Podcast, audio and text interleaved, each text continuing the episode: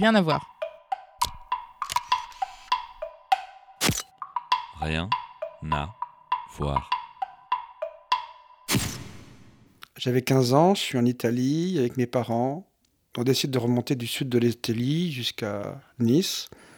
Et mon père me dit, on va s'arrêter à Naples, on va s'arrêter à Rome, on va s'arrêter à Florence, on va s'arrêter à Sienne. C'est des endroits que je connais pas. Ça m'évoque pas grand-chose. Et c'est la découverte de, de la culture classique, c'est la découverte de l'Italie dans toute sa beauté. Et mon père me confie un appareil photo.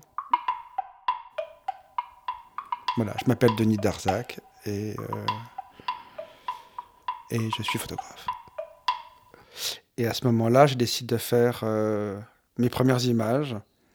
Et je fais un nombre considérable de pellicules. Je fais 7 ou 8 pellicules. Je regarde des paysages, je reproduis des peintures, des sculptures. Et on visite Pompéi. Je savais même pas que ça existait. Après, on continue à monter. On va à Rome. Éblouissant. On est dans les rues euh, de la Rome antique. Faire un tour en calèche dans les euh, jardins de la Villa le Médicis. Temps, le l'air doux sur la peau. Je me souviens des fresques de la cathédrale de Sienne où les pavements euh, sont sublimes et je fais des photos de ça. Bref, tout est un enchantement. Pour la première fois, je fais des photos. C'est un petit peu mon grand tour à moi. Hein. C'est cette idée de, de s'imprégner d'une culture classique qui on sait immédiatement que c'est la nôtre et que ça va être euh, le terreau sur lequel tout le reste va se, va pousser. J'arrive à Paris, et euh, en allant euh, au magasin de photos, j'avais économisé, etc.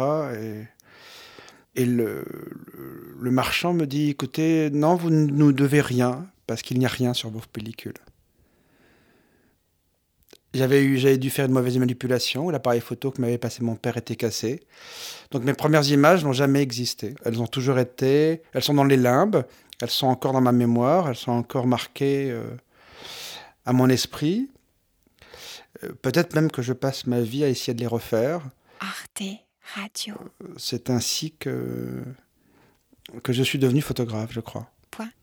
Comme.